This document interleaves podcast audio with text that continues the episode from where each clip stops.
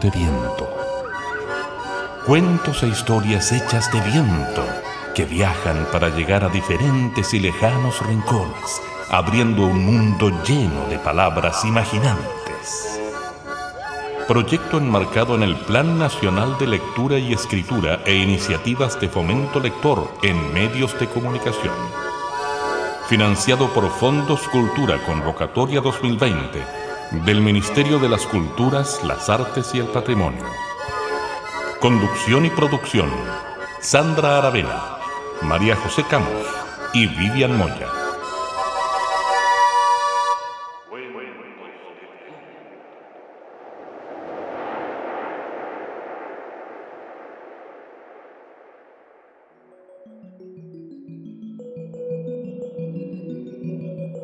Vivieron felices y contentos todavía durante mucho tiempo. El final de Rapunzel. Y entonces las palomas le sacaron a cada una el ojo, y así fueron castigadas a quedarse ciegas durante toda su vida por malas y falsas. Final de la Cenicienta. Gracias a esto, permaneció el sastrecillo siendo el rey toda su vida. Final del sastrecillo valiente. Así pues, los enamorados de porcelana siguieron estando juntos y pudieron amarse hasta el día que a su vez se rompieron en pedazos. Final de La pastora y el desollinador. Esponjó sus plumas, irguió su esbelto cuello y exultante de gozo en su corazón exclamó, Jamás pude soñar tanta felicidad cuando era un patito feo. Final del patito feo. Colorín colorado, este cuento se ha acabado. Por ahí corre un ratón. El que lo coja puede hacerse una gran capa de piel. El final de Hansel y Gretel.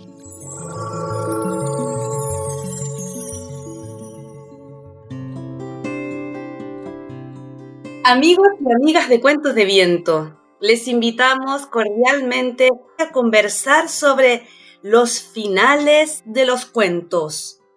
¿Qué nos pasa con los finales de los cuentos? ¿Qué hay en los finales de los cuentos que son una de las partes más importantes de cada historia?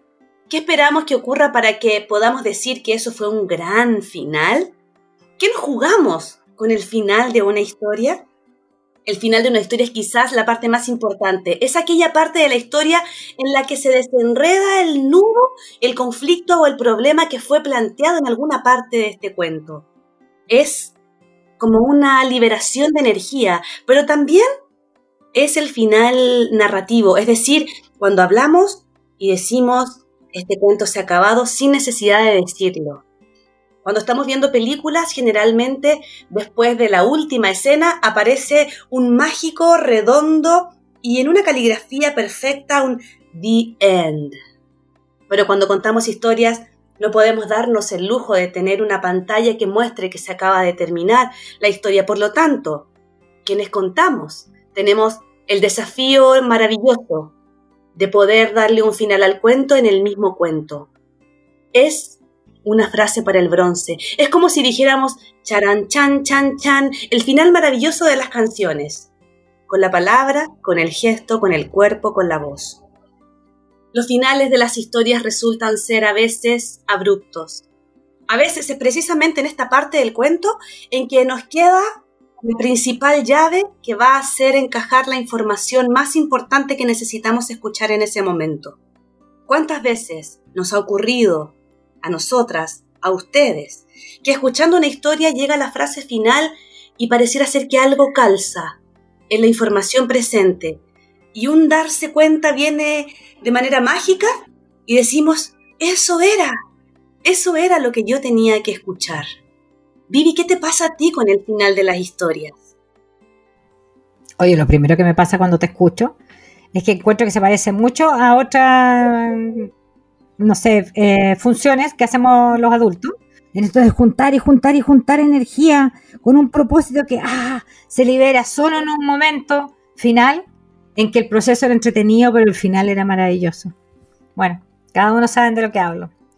Pero les voy a decir que respecto a los finales, hay a mí tres que me encantan, encantan, encantan. Cuando el final es el inicio y se mueve el cuento haciendo un camino con un vórtice y el lugar a donde vuelve es un lugar con una comprensión distinta y se abre de nuevo. Y finaliza el cuento ahí, con esa apertura. Por supuesto están los finales abiertos, que encuentro lejos muy entretenido porque te permite el espacio de que cada uno se rime al final que, con el que se siente más interpretado. Y eso, claro, es como una libertad que uno se arroga respecto del, cuento que ha escuchado. Y también hay otro que es el final sorpresa, que es el que tú describías, en esto que se va como acumulando. Entonces me estoy acordando de un cuento que yo escribí hace mucho rato, en un círculo bien particular, así como duro, espeso, medio trágico. Y este cuento era mm, en que mm, había una, una complicidad entre el marido y su esposa en una fiesta en que él la ayuda a que tenga un lugar privado con otro hombre. Imagínense en una fiesta. Y el factor sorpresa es que las ansias con que el otro, el que era cómplice de la esposa miraba los pechos de su mujer, hasta que al final del cuento se descubre que era su bebé hambriento. Y cambia, por supuesto, que todo lo que uno venía pensando respecto del relato inicial. Ese factor sorpresa, que generalmente se suma para los cuentos con finales graciosos, también me encantan. José. Aquí estoy.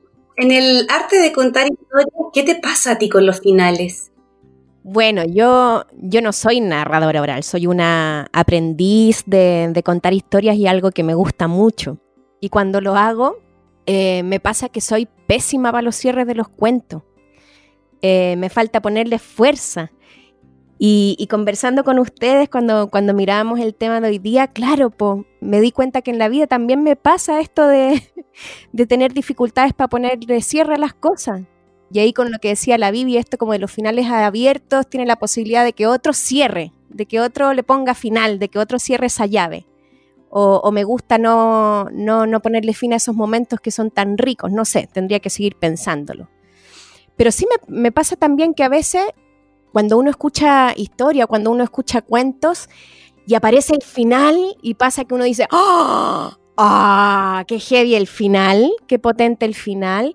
de repente el que está contando esa historia o ese cuento nos empieza a decir lo que él siente o lo que a ella o a él le pasa con ese final y ese cierre. Y ahí a mí me pasa que es como que si, si no fuese nada, nada, nada necesario que eso ocurriera. De que el cuento, como decías tú, habla por sí mismo. Entonces creo que eso es, bueno que, lo pongamos aquí, como no cometer ese error de a veces como, no dejar que el otro saboree ese final y, no explicar lo más allá de, este como momento impresionante que ocurre en los cuentos. Eso me pasa con los cierres. Me cuestan y no me gusta que me los expliquen. Qué maravilloso poder decir, ¿no? No quiero que me expliquen los cuentos, por favor. Dejémoslos que ocurran en su propia magia. Y en este programa que estamos hablando precisamente del final de los cuentos, les invitamos a escuchar esta primera historia. Viene desde Córdoba, Argentina, en un disco de cuentos musicalizados que se llama Con los pájaros volados. Hay una historia de aquí que se llama Peligros chinos, cuya autora es Iris Rivera, una poetisa de la misma ciudad, y que está narrado por Rubén López y musicalizado por Daniel Sosa, ambos artistas de la ciudad de Córdoba. Así es que sin más, apaguen el mundo, déjense llevar por la fantasía, la imaginación y la armonía musical de este cuento que se llama Peligros Chinos. Colorín colorado, este cuento ha empezado.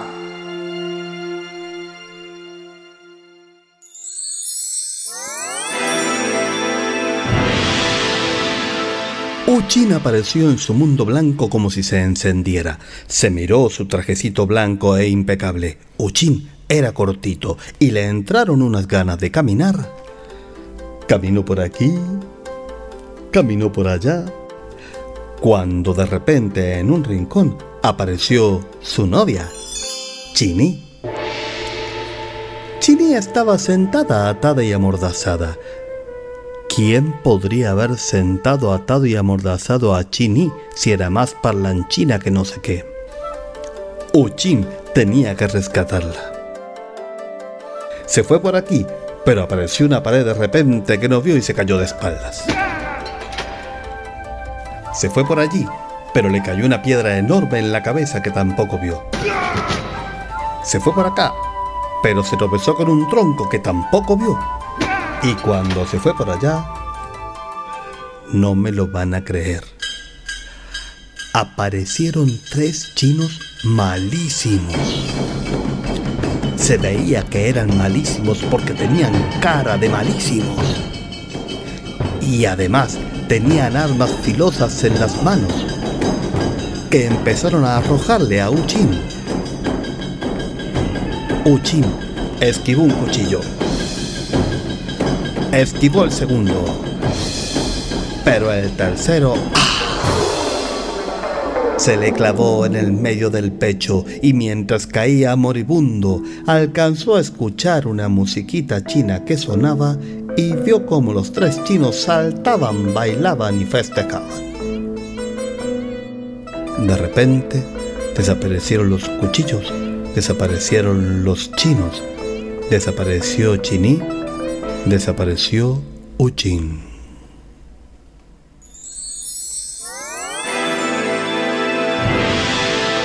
Y Uchin apareció en su mundo blanco como si se encendiera. Se miró su trajecito blanco e impecable.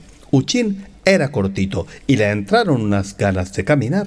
Caminó por aquí, caminó por allá, cuando de repente en un rincón apareció su novia, Chini. Chini estaba sentada atada y amordazada. ¿Quién podría haber sentado atado y amordazado a Chini si era más parlanchina que no sé qué? Uchin tenía que rescatarla. Se fue por aquí, pero cuando apareció la pared, de un golpe de karate la partió. Se fue por allí y cuando vio venir la piedra, ¡Ole! la esquivó. Se fue por acá, pero cuando vio el tronco, lo saltó. Y cuando se fue para allá, no me lo van a creer. Aparecieron tres chinos malísimos. Se veía que eran malísimos porque tenían cara de malísimos y tenían armas filosas en las manos que empezaron a arrojarle a Uchin.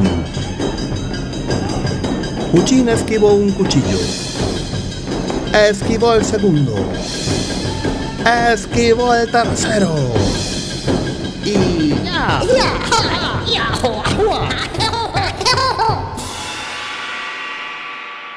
Liquidó a los tres chinos. Pero cuando fue a desatar a Chini, ni siquiera alcanzó a darle un besito, porque se distrajeron con otra musiquita china que sonaba y un número que se encendía y se apagaba sobre sus cabezas. De repente, desaparecieron los chinos, desapareció el número, desapareció Chini, desapareció Uchin.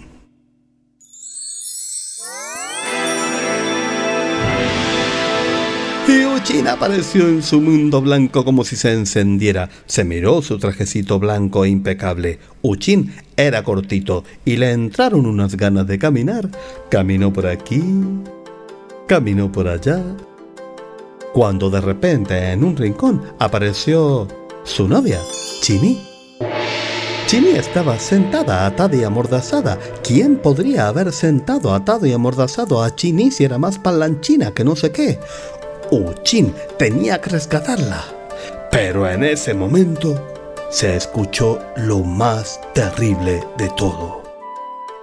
Una voz que dijo, Juancito, apaga el videojuego, ponete el guardapolvo y anda a la escuela.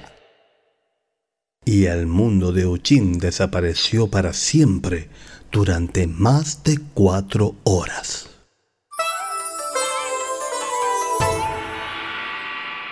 Se acabarán los días, se acabarán las noches, eso me lo explicaron. En un millón de años y que así nos quedamos, así como vinimos solo. Se caerán se quebrarán tus huesos, eso me lo explicaron. Nadie me enseñó qué hacer con la soledad.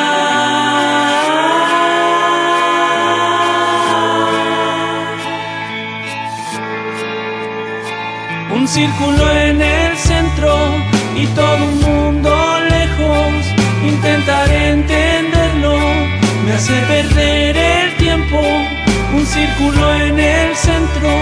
y todo un mundo lejos al que no puedo llegar. Solos hasta el final.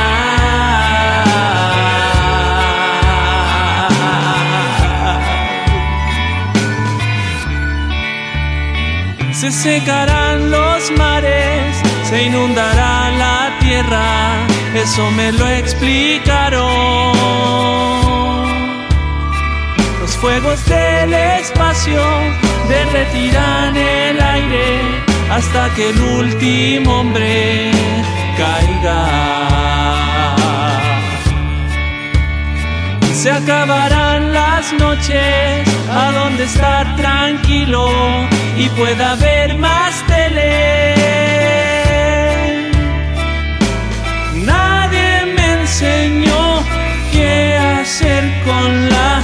Soledad.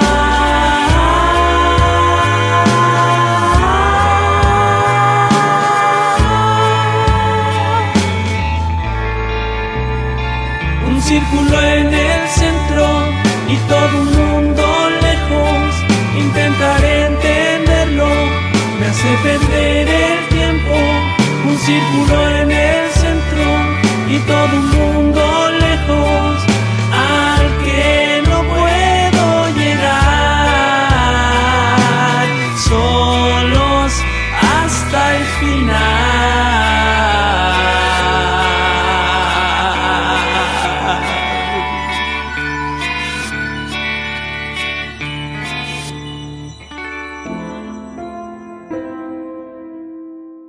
Escuchábamos hasta el final de Pedro Piedra. Pedro Subercasó García de la Huerta, más conocido por su nombre artístico Pedro Piedra, es músico y compositor chileno, que además de su carrera solista, se desempeñó como baterista en la banda 31 Minutos y la banda de Jorge González. Y les vamos a invitar ya, ahora, sin perder tiempo, a escuchar el segundo cuento de este programa. También una contribución desde el otro lado de la cordillera, desde Argentina. Hay un disco de historias cantantes y sonantes, que es un concierto de cuentos. Y en este disco encontramos la historia Campeón, cuya autoría es María Teresa Andrueto y Nicolás Arispe. Vamos a escuchar entonces Campeón. Oye, cuéntate una de vaquero o de luchas intergalácticas. Cuéntate una nueva, po.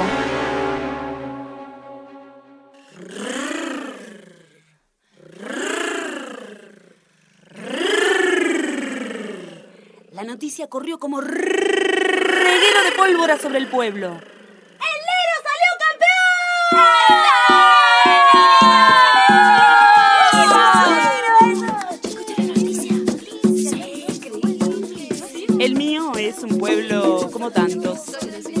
Dos por el ferrocarril y por la ruta nacional.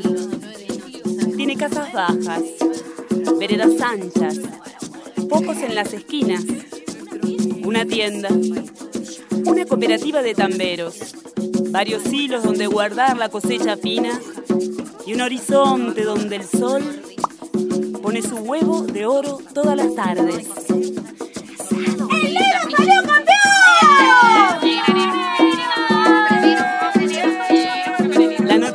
llegó a la plaza. Escucharon las mujeres, los changarines, los niños. Escucharon las niñas.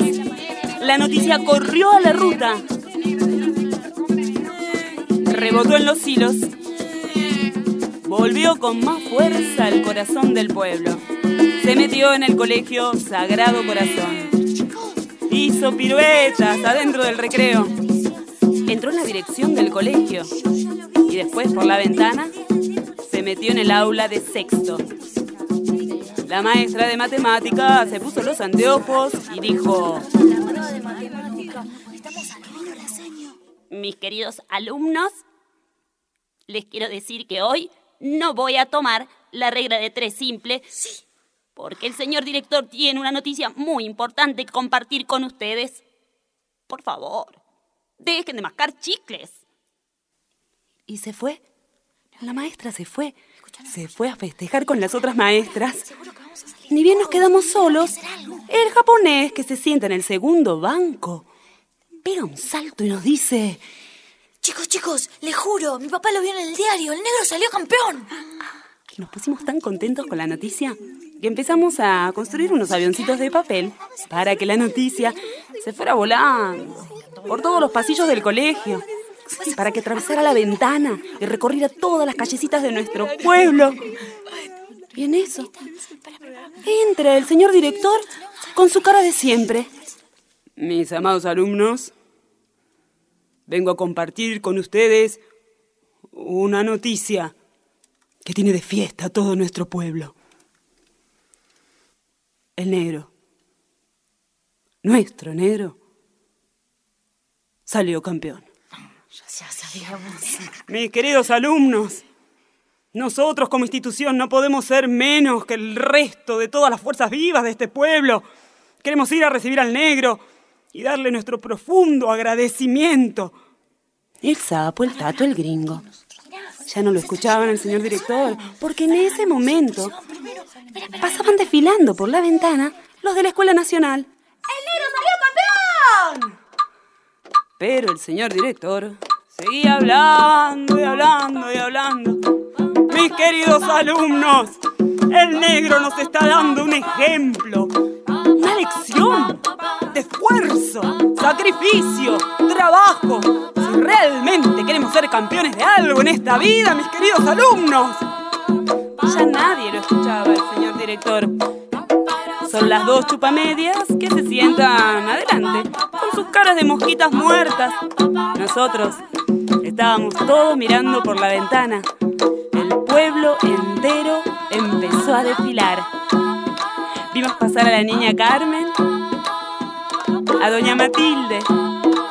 Pasaron las mujeres del corralón, golpeando las tapas de las cacerolas, con los chicos colgados de las polleras.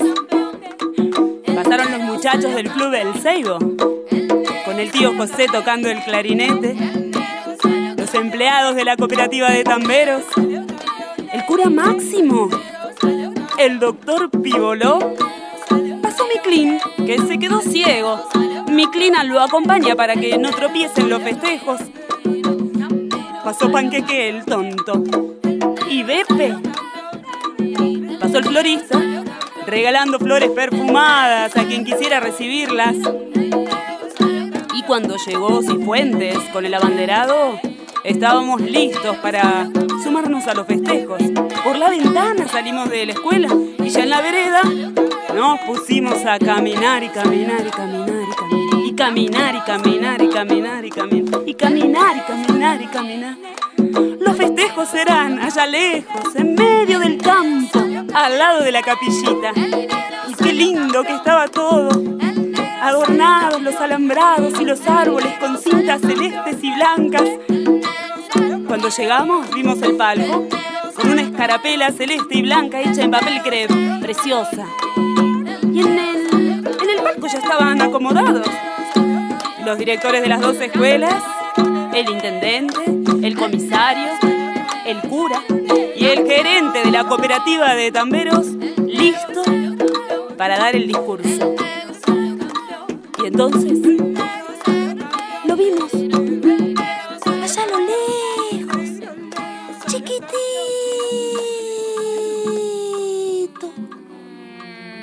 seguido por una caravana de autos. Aún así, de lejos, se notaba que era un verdadero campeón.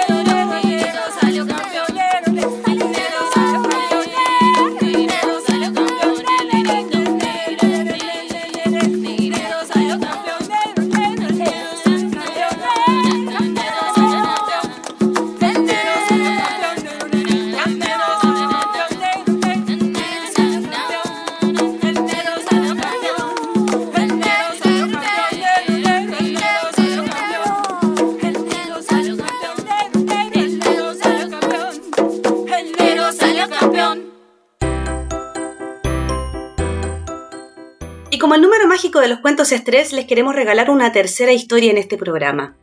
Un relato que nos llegó como una contribución y que nos ayuda a comprender que con la imaginación podemos escoger los finales de nuestras historias. Él tiene seis años. Se llama Borja Rivera Villegas y el relato se llama Instrucciones para tener un oso panda. Y fueron felices comiendo lo que se les antojó. Arroz con huevo, espagueti a la boloñesa, empanada de pino o incluso podría ser una cazuelita de pollo. Y después comieron cuento, mucho cuento.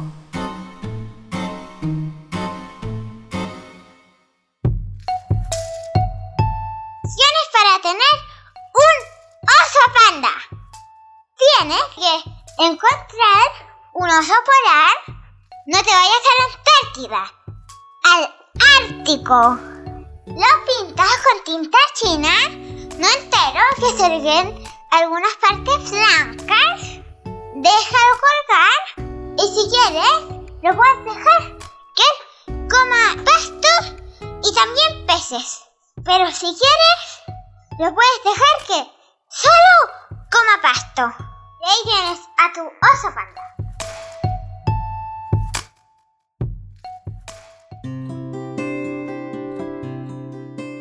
Y estamos llegando al final del programa en el que hablamos de los finales. Vivi, ¿hay algo que se te haya quedado ahí? ¿En la punta de la lengua como queriendo salir antes de despedirnos?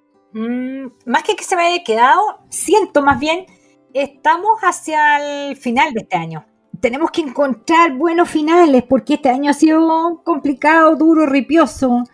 Un final sorpresivo, un final abierto, un final con un inicio que nos haga muestre despertares. Yo creo que es el tipo de historia que tenemos que construir de qué es lo que nos queda hasta el último día de diciembre. Qué linda convocatoria, Vivi. Qué lindo, qué lindo saber también que podemos imaginarnos otros finales. José, ¿algo que se te queda ahí? Em, varias cosas. Voy a ir a, inmediatamente a, a, tener mi oso panda, sin duda, que voy a ir a hacerme uno propio. Y tremendos finales que tuvimos hoy día para los cuentos y las historias. Qué bonito cuando pasa eso, cuando uno va para un lado con la imaginación y uno va teniendo esas imágenes adentro de la cabeza y ¡pam! aparece otra de sorpresa. es una maravilla jugar de esa forma con la imaginación y con las imágenes de los relatos. Pareciera ser que ahí todo es absolutamente posible. Y yo me quedo con esta necesidad de no moralizar los finales de las historias. Los cuentos ya son magia en sí mismas, así es que dejémoslos hacer su trabajo mágico dentro de cada quien. Agradecemos siempre a Vivian Moya, a María José Camus la conversación interesante sobre el final de las historias y también agradecemos a quienes nos han contribuido con historias en este programa. Agradecemos a Daniel Sosa y Rubén López desde Córdoba, a María Teresa Andrueto y Nicolás Arispe desde Buenos Aires, Argentina, y a Borja Rivera Villegas, el pequeño de seis años que nos da instrucciones para tener un oso panda. Cada uno y cada una puede tener historias y finalizarlas como pueda, quiera. Y por qué no, imaginarnos horizontes y finales posibles distintos. Muchas gracias siempre a Nelson Golot en la técnica y edición de este programa y recuerden que nos pueden escuchar desde todos los viernes a las 5 de la tarde Chile en nuestras plataformas digitales, en fanpage de Facebook, en canal de YouTube, Evox, SoundCloud y Spotify, donde nos encuentran siempre como cuentos de viento, con nuestro remolino moradito dándose vueltas siempre al viento. Nos escuchan también a través de la Radio Cámara de Diputados y diputadas a través de www.radiocámara.cl. Que esta historia por lo pronto no tenga final y que nos encontremos entonces el próximo viernes. Un abrazo cálido, agradecido, entrando en la última recta de este año. Chau, chau.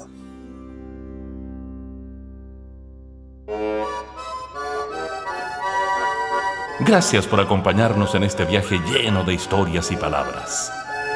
Esperamos que los cuentos de viento encuentren las rutas precisas para poder llegar a ti y así abrir un mundo lleno de palabras mágicas e imaginantes. Juntémonos esta y todas las semanas en alguno de nuestros puntos de encuentro digitales. Cuentos de viento. Que cada historia se te quede adentro. Que cada historia te habite dentro.